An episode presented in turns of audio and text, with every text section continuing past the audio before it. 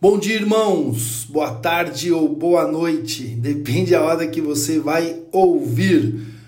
Tudo bem? Como é que estão por aí? Aqui é o Rico e esse é mais um podcast depois de algum tempo, mas agora vamos retomar esse bichão. Mais um podcast para trazer informação, notícia para aqueles que são nossos parceiros, mantenedores, intercessores, aqueles que estão aí na pegada do nosso ministério, na pegada missionária, nos apoiando e nos ajudando. Eu quero hoje é, falar um pouquinho aí um, um relatório um pouco geral de como andam as coisas por aqui. Primeiro, agradecer muito a Deus por você que ora, por você que envia a sua oferta por você que tem sido aí um instrumento de Deus e está junto conosco aqui no trabalho. É sempre importante lembrar, eu fui com o tempo é, acabando com essa ideia de trabalho secular e trabalho santo, essa ideia que divide a nossa vida. Então todos nós estamos em uma, um chamado de Deus, um propósito de Deus e você, quando está no seu trabalho, quando está nas suas atividades, e lá no final do mês você pega parte do seu salário e divide isso com a gente, envia para a gente, isso quer dizer que o seu trabalho, ele, esse é seu chamado, esse é seu propósito. Então eu quero é, lembrar isso, né?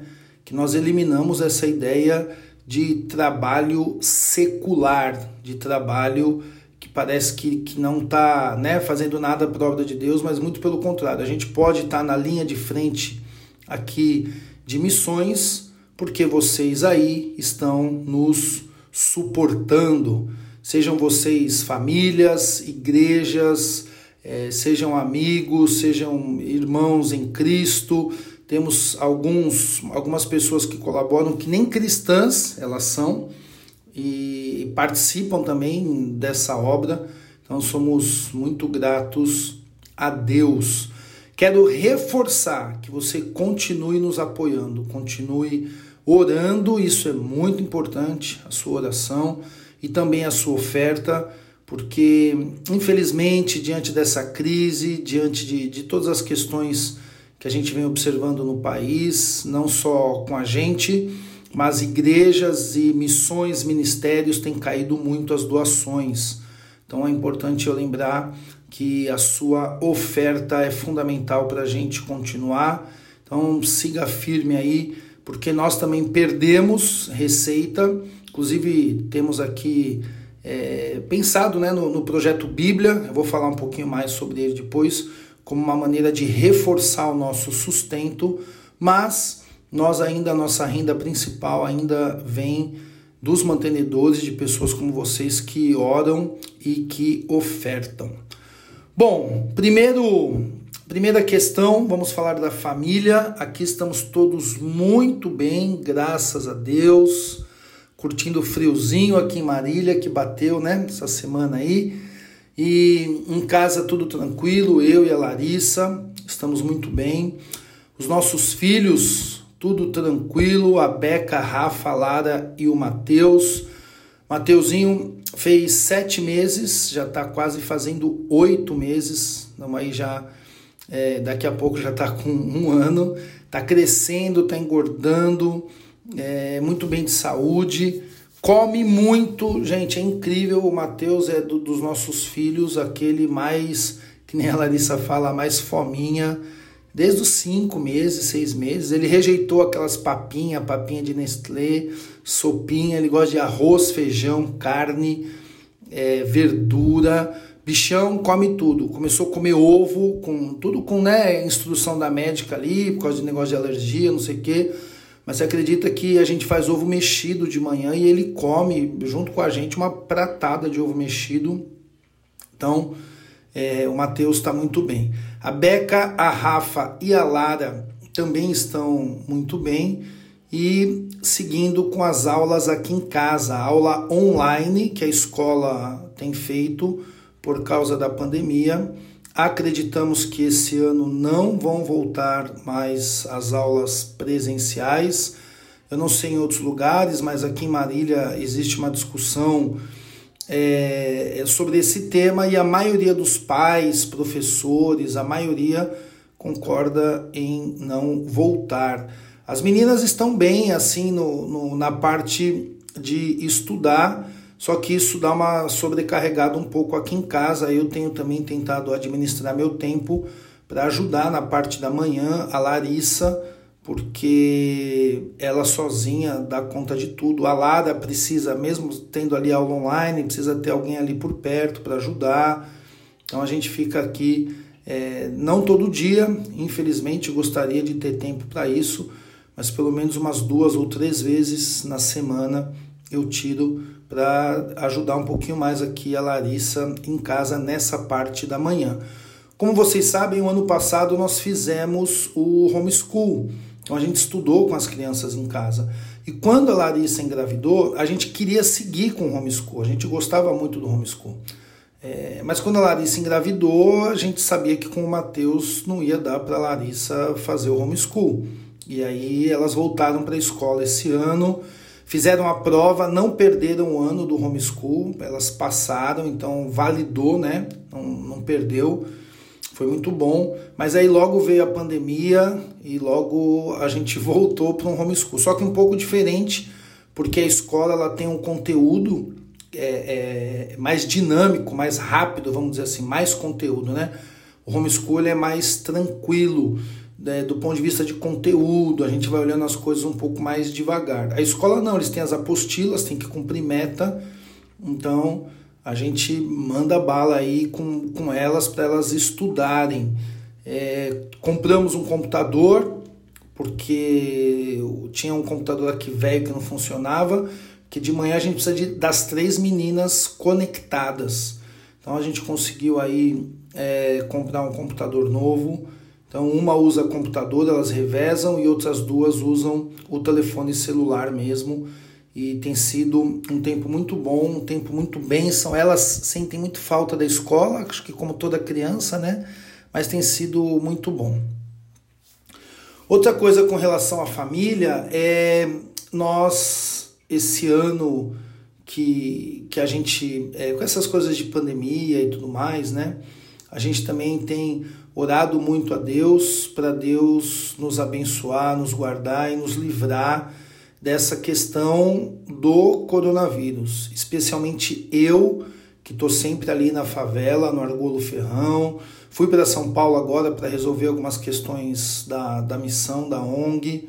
Então eu tenho tomado todo o cuidado, máximo possível de, de máscara, de álcool em gel. Fui para São Paulo, eu não usei transporte público eu, eu andei de Uber para onde eu ia, evitando né, o máximo de sair, mas o que eu precisava fazer, eu fazia de Uber. É, ainda que isso onerou um pouco mais, mas eu tentei preservar aqui é, a minha saúde por causa de mim e também da minha família. Então, esse é o motivo de oração que vocês possam é, nos ajudar orando para que Deus nos guarde nós também temos orado por cada um de vocês para que Deus livre e guarde dessa, desse vírus. Ah, temos um primo, o primo da Larissa, que morreu desse coronavírus. Ele foi no hospital fazer um exame de uma outra questão, nada a ver, de, de gripe, não estava com nada disso. Mas ele foi no hospital fazer um exame e voltou e, e começou a ter os sintomas e constatou que ele estava com coronavírus, entubou e infelizmente morreu. É, também tem um pastor que a gente conhecia, que era amigo nosso, e não aqui de Marília, de outra cidade, que também pegou esse negócio aí e rapidinho é, foi internado em três dias, entubou e morreu. Então temos visto aí que realmente isso não é uma brincadeira e temos que tomar é, todo cuidado, mas confiando em Deus, com esperança, sem, sem desespero, né? Então, estamos aí. Outra coisa sobre a família é que nós confirmamos aquilo que a gente já orou, pensou e conversou antes de vir para Marília. Olha só, gente, esse ano eu fiz 16 anos de casados eu e a Larissa, e você sabe que nós já mudamos 11 vezes. Né? Essa nossa mudança para Marília foi a décima primeira mudança. É embaçado, né? E a gente queria ir para um lugar e sossegar, porque eu não sabia mais o que era ficar em um lugar mais do que dois anos, um ano. O lugar que a gente ficou mais acho que foi na Bolívia, foram quatro, cinco anos ali. Então depois a gente foi mudando para São Paulo, Atibaia, viemos para Marília, voltamos para o seminário e a gente tinha um convite para ficar lá no seminário. Inclusive esse ano ligaram para a gente de novo é, mas a gente decidiu que a gente ia vir para Marília e ficar em Marília. Então Deus tem é, dado muita oportunidade de trabalho aqui, de ministério e também de cuidar da família. O custo de vida aqui é bem menor do que em São Paulo, que é onde a gente tinha pensado em morar. E estamos aqui sossegando, olhando a médio e longo prazo. Então, tudo que a gente tem feito é, aqui em Marília, que é tanto a plantação da igreja, nós vamos falar daqui a pouco disso, é, como o projeto lá no Argolo Ferrão, são coisas que nós estamos é, começando pequeno, começando simples, mas aí olhando é, para frente, para médio, para longo prazo, é, sabendo que a gente tem que construir algo devagarzinho, mas que permaneça e a, a, gente aqui, a presença né, da gente aqui com, com a certeza de que a gente não vai mudar, é uma coisa que ajuda bastante a planejar com tranquilidade tudo isso daí. Então, aí são as informações, as notícias da nossa família e eu novamente agradeço e peço que vocês mantenham as suas orações e as suas ofertas que nos abençoam muito. Bom, sobre o ministério, como vocês sabem, eu estou envolvido em três iniciativas ministeriais, das quais eu tenho é, organizado e administrado o meu tempo é, para ligar uma chavinha e desligar outra. Algumas pessoas falam, ah, mas devia ter foco, fazer uma só. Eu acho que tem os prós e os contras. Eu poderia estar envolvido em uma única atividade, com certeza eu teria mais tempo para ela. Mas eu sempre digo que o meu foco é o chamado para pregar a palavra de Deus, para ensinar a palavra de Deus. Então eu estou focado naquilo que Deus me chamou. E nas atividades que eu realizo, todas as, as três atividades que estamos envolvidos, elas é, tem é, esse viés, essa coluna, né, essa base que é de pregar a palavra de Deus. Então eu não tenho problema com isso com relação a, a, a pensar que mesmo eu estando envolvido em várias atividades, a gente não tenha foco, porque eu não estou pensando na atividade, mas eu estou pensando no chamado maior. Primeiro eu queria falar da plantação da igreja. Quando a gente veio para cá, a gente é, começamos com cinco pessoas e a gente a primeira coisa que o pessoal sempre pergunta, por que plantar uma nova igreja? Por que começar uma igreja? A gente que tem esse ministério missionário e tudo mais, mas a gente sentiu essa convicção da parte de Deus de que a gente deveria começar uma igreja. É, Deus, na verdade, que iria fazer algo através de nós e começamos com cinco pessoas, tomamos todo o cuidado é, com questão de divisão de igreja, de convidar pessoas de outra igreja, não fizemos isso. Cinco irmãos que conhecíamos que estavam sem igreja, na verdade, dois casais que também foram. Eu preciso gravar um podcast só sobre é, mais detalhes dessa história, né? Mas dois casais que começaram com a gente eles que falavam sempre com a gente: Rico, vem para Marília, vamos plantar uma igreja. Eles já conheciam a gente da outra vez que a gente passou aqui. E quando a gente estava em São Paulo, eu sempre recebia mensagens: Ô, oh, Rico, vamos começar uma igreja, não sei o quê, pá. Só que a gente começou a orar, começamos a buscar conselhos, começamos a meditar na palavra. Eu e a Larissa começamos a refletir muito sobre isso. E aí é, entendemos que, que não eram só é, pessoas pedindo, ou não era uma vontade nossa, mas era a vontade de Deus e começamos. Porém, é, veio a pandemia e aí isso aí a gente está revendo todas as coisas. Não, não vamos abandonar a plantação da igreja, mas estamos revendo, porque aqui, por exemplo, a gente não pode mais fazer culto presencial, estamos sem culto já desde março. É, e os últimos cultos que nós estávamos fazendo já estava com 50, 60 pessoas, estava com um grupo muito bom. Ainda que o grupo base, que é o que a gente chama na plantação de igreja, que são aquelas pessoas que estão mesmo envolvidas no projeto de plantação, envolvidas até sendo preparadas ministerialmente para trabalhar. A gente tinha umas 20 pessoas, mas frequentando ali, né, no domingo que aparecia na igreja, já tinha quase 50, 60 pessoas. Então agora a gente está retomando o plano. Olha só, aqui em Marília liberou para voltar aos cultos, mas a gente segurou, porque eu não sabia como é que ia ficar. E dito e feito, é, o Dória colocou Marília na fase laranja de novo, então retrocedeu. Inclusive os pastores que a gente conhece, eu participo aqui do grupo de WhatsApp, né, dos pastores de Marília, e muitos pastores lamentando, porque eles chegaram a fazer um, dois cultos já nas suas igrejas com distanciamento, álcool em gel, máscara, todo aquele cuidado, mas já tiveram que cancelar novamente os cultos e é, voltar a fazer tudo online. Marília está relativamente bem com relação a esse lance do coronavírus. É, pelo menos aqui na região é a cidade que tem menos casos, mas essa última semana que passou, ah, os leitos de UTI chegaram a 80% de ocupação, é, cresceu assim o, o, nessas últimas semanas. Então a gente tem feito é, tudo pensando nessas questões que está fora do nosso controle, da nossa vontade, da nossa capacidade de resolver, que é esse lance da pandemia, e que está pegando todo mundo no mundo inteiro. A igreja do Senhor Jesus está sendo é, afetada no mundo inteiro. O Tim Keller falou uma coisa muito legal que foi uh, que todas as igrejas é, deveriam ser revitalizadas depois da pandemia.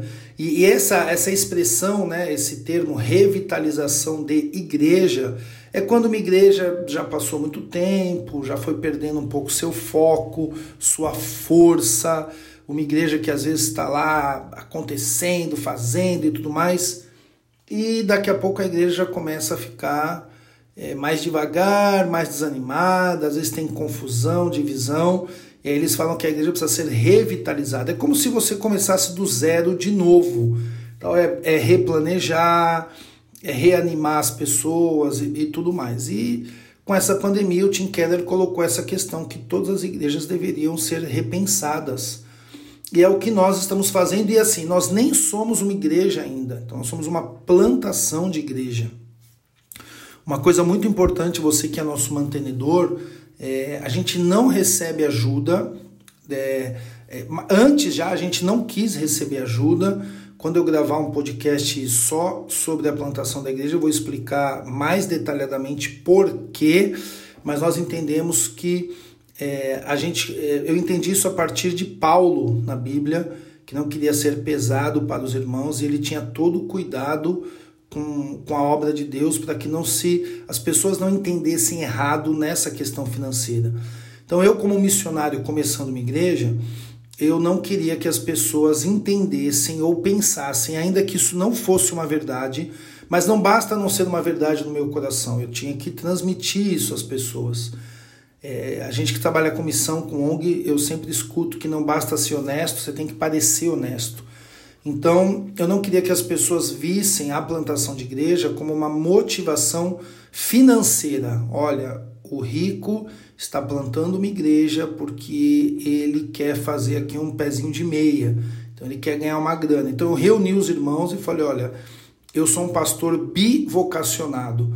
Então eu tenho a minha atividade fora da igreja, que é ainda no reino de Deus, as questões da missão, da, é, da expedição infância, que hoje envolve a produção de estudo bíblico, a Bolívia, aqui o Argolo Ferrão, e é daí que vem o meu sustento, e eu quero servir como um pastor voluntário, inicialmente, e daqui três anos, cinco anos, quem sabe a igreja começar a me dar uma ajuda, a igreja começar a, a quem sabe até eu me torne um pastor tempo integral na igreja, mas a minha preocupação é que as pessoas não vissem a plantação da igreja com motivação financeira. Eu falei, então eu não quero receber um real, pelo contrário, eu quero ser aqui dizimista, ofertante na igreja, participar.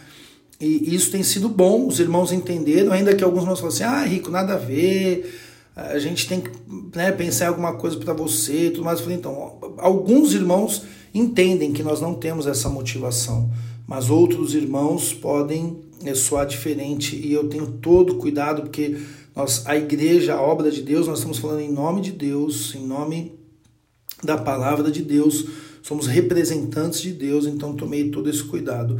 Irmãos, Deus não tem deixado faltar nada, como eu falei, caiu os mantenedores, a gente passa uns apertos, a gente organiza as contas aqui, é, mas eu não deixo de comer uma pizza com a minha família, a gente não deixa de, de fazer as coisas que a gente é, é, tem condições de fazer de maneira simples. Eu não gosto desse, desse viés missionário meio mendigo, ai, coitadinho de nós, estamos aqui, pobrezinho. Não. Então, é, a gente se organiza financeiramente, é, faz aquilo que pode, corta aquilo que não pode, mas do, do nosso básico, do nosso sustento, é, a gente não, não, não falta nada a gente precisa melhorar bastante o nosso sustento. Eu quero dar mais coisas para minha família, para os meus filhos, mas isso aí vai ser através do projeto Bíblia. Eu, eu já vou chegar lá. Então, falando ainda da igreja, é por isso que a gente não quis receber ajuda da igreja neste momento. Lá na frente, eu não sei. Então, agora estamos replanejando alguns encontros daqui até o final do ano, é, presenciais tem os cultos que a gente coloca no YouTube todo domingo. Na verdade, não é nem um culto, é só um devocional bíblico. Seria muito legal você seria muito legal você ouvir. Eu vou mandar o link aí para você, se você tem conta lá no YouTube, assinar o canal da igreja e assistir todo domingo e ver o que, que a gente tem pregado, ensinado e falado.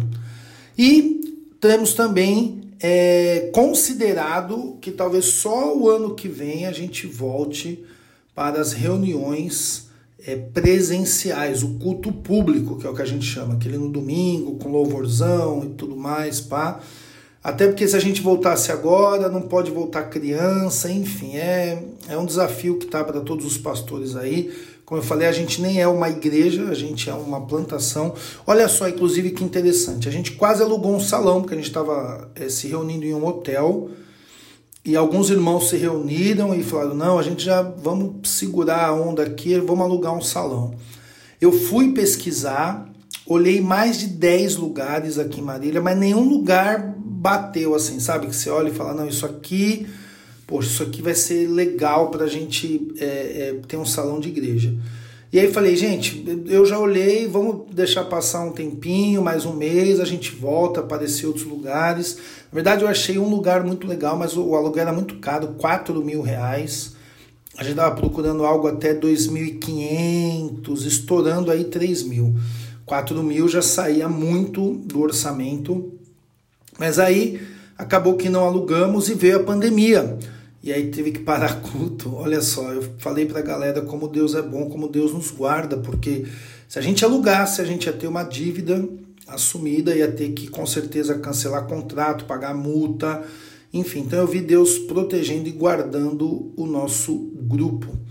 E aí eu vou me dedicar a gravar um próximo podcast, especialmente sobre essa questão da plantação de igreja, falar um pouquinho mais da nossa visão, que é uma visão mais tradicional, mais reformada. Falar do Atos 29, que é onde eu participo do coletivo plantador, que é como se fosse um curso, como se fosse um, um mestrado, como se fosse uma especialização em plantação de igreja. Por dois anos eu me inscrevi e a gente. Não, eu vou falar mais depois. Mas eu ia para o Rio de Janeiro uma vez por mês, eles, eles davam uma bolsa para custear a passagem, hospedagem, alimentação, tudo.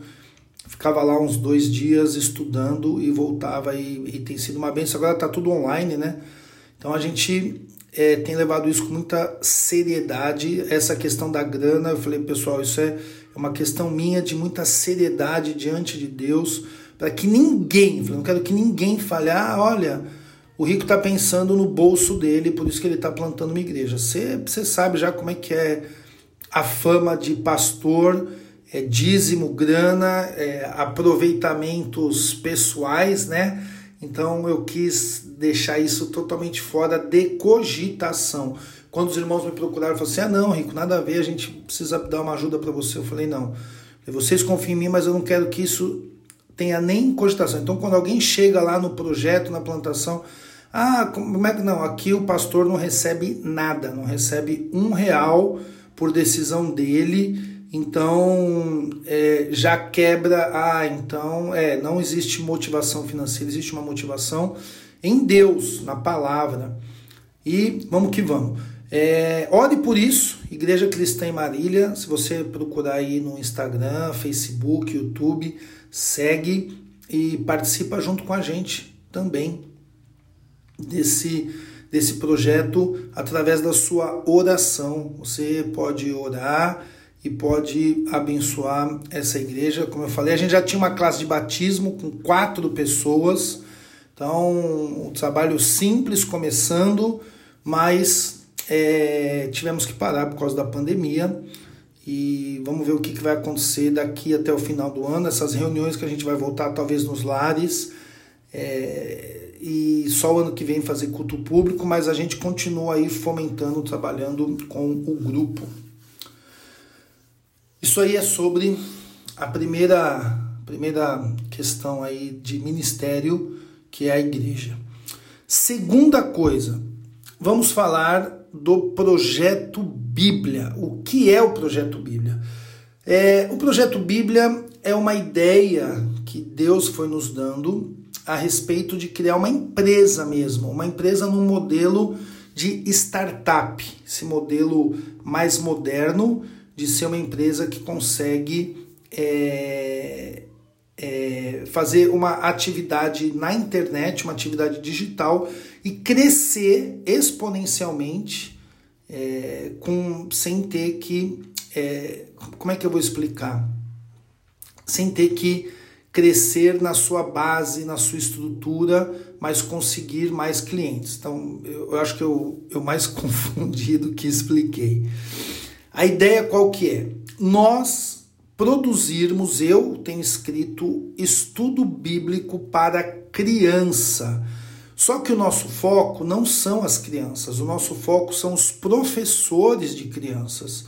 Através de uma pesquisa eu descobri que a grande maioria das igrejas são igrejas pequenas e os professores eles têm essa dor, eles têm esse problema, esse desafio que é o que eu vou ensinar domingo. Então, às vezes o professor não tem tempo, ele não tem grana, não tem recurso para comprar um material legal, ele não tem é, é, preparo teológico, ele está na correria, ele não tem uma sequência, sabe? Cada chega lá no sábado, ele vai lá pesquisar na internet e pega uma lição lá, é só para para dar no domingo, mas não existe uma sequência, não existe um preparo.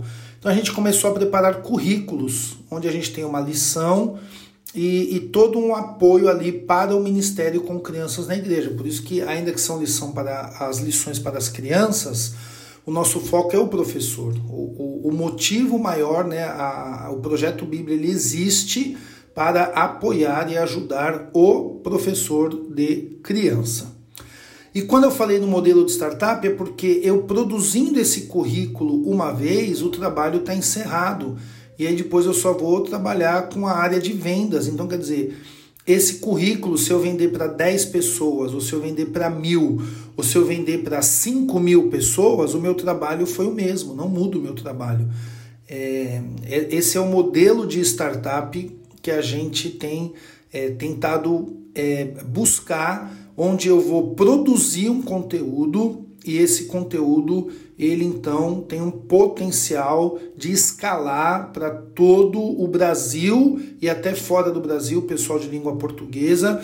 Inclusive a gente tem um plano de traduzir inicialmente para o espanhol. Então quer dizer, esse mesmo material que já está pronto, eu posso ter aí uma, um bom retorno financeiro. Só que veio a pandemia novamente, então agora a gente está repensando algumas coisas, até ajudando os pais em casa, mas tudo através do professor. Eu acredito muito na importância do ministério com crianças na igreja, está buscando é, as suas ovelhas, que são as suas crianças, falando com as famílias, com os pais. Então a gente está trabalhando. Isso a gente vende e vai entrar uma grana aí e vai ajudar no nosso sustento. Como eu falei, eu sigo no meu chamado, no meu ministério, mas é algo que vai trazer para a gente um, um, suporte, um apoio financeiro e é algo que eu tenho muito prazer de fazer, porque eu já dei muito treinamento de evangelismo. Você sabe que isso é o que a gente faz aí, os 16 anos, já visitei muita igreja. Outro dia eu estava pegando uma planilha é, e olhando, nós tivemos quase mil igrejas que a gente já visitou, treinando para evangelizar no bairro. E muitas igrejas que eu fui, o pessoal queria material e treinamento para trabalhar com as crianças dentro da igreja. Só que no Brasil você tem igrejas mega estruturadas quando se trata de crianças, com espaços maravilhosos, equipe. Eu conheço igrejas que tem é, dois, três, quatro obreiros, tempo integral, ganhando salário ali trabalhando só na igreja, pensando nas crianças, fazendo superprodução. E isso é muito bom. Antes todas as igrejas pudessem fazer isso. Só que na realidade, não. Nós temos aí é, 80% de, de igrejas, são igrejas pequenas, que tem lá uma salinha, um ou dois professores, é, sem preparo, sem recurso, sem material. Muitas vezes é, o, o Ministério de Crianças é meio que que é, é, periférico, vamos dizer assim, não tem muito apoio do pastor, nada, ele põe uma pessoa lá e fala: Ó, oh, eu quero que você dê aula para as crianças no domingo, mas não tem uma atenção ali maior.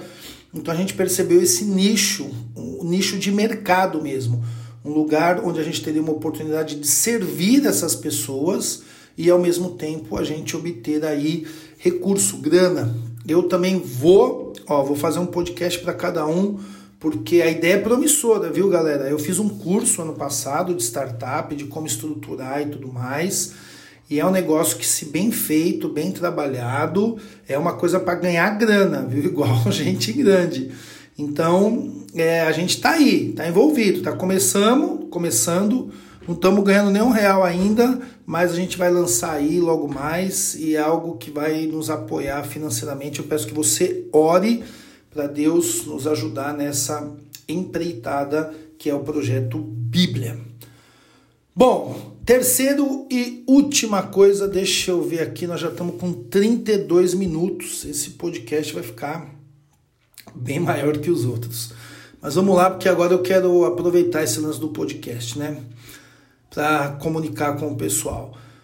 Nós estamos com a Expedição Infância onde nós temos três atividades principais. Uma é a Bolívia, outra é aqui no Argolo Ferrão e outra é exatamente aquilo que eu, como eu acabei de falar, o treinamento para evangelismo. Então a Expedição Infância ela também trabalha com evangelismo de crianças, mas nós não estamos olhando para a criança que já é crente, que vai domingo na igreja, mas estamos olhando para a criança que ainda não é crente e que está fora da igreja, especialmente as crianças em situação de risco.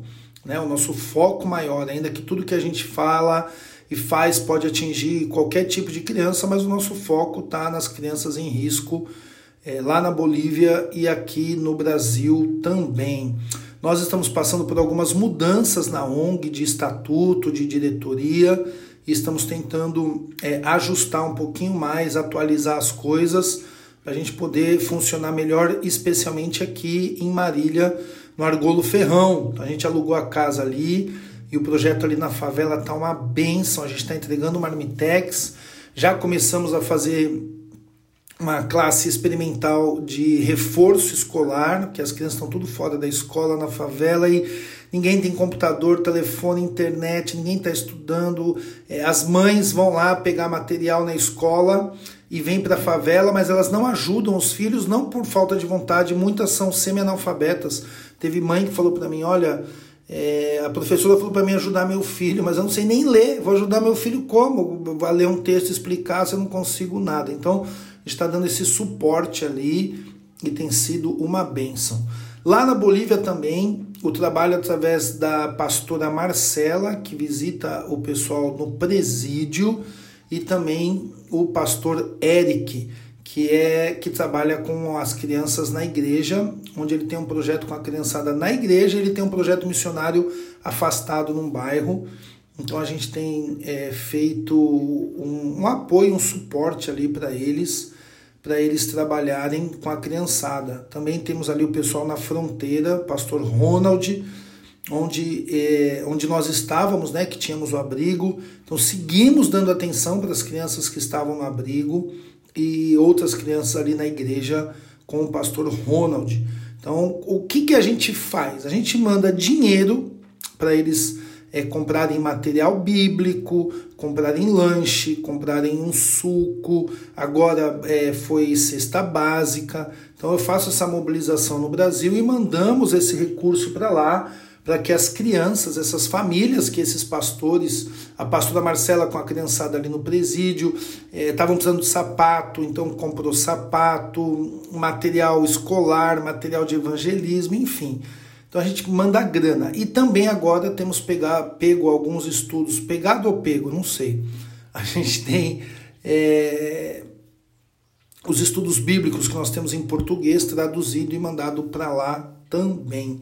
Então, essa é uma parte que eu gosto muito, como eu falei, aquilo que Deus nos chama a fazer, que é estudar a palavra de Deus. E esse trabalho tem sido uma bênção, é a nossa atividade principal, é onde eu dedico mais tempo de, de tudo, de família, de projeto Bíblia, de igreja, onde eu dedico mais tempo é na expedição infância, fazendo isso, e é aquilo que eu acredito que Deus é, tem é, nos desafiado mesmo é, a ajudar o pessoal aí a evangelizar, a cuidar das crianças em situação de risco e também, principalmente, né, ensinar a palavra de Deus. Então é isso, meus irmãos. Eu vou fico aqui na dívida de fazer um podcast sobre cada um dos assuntos.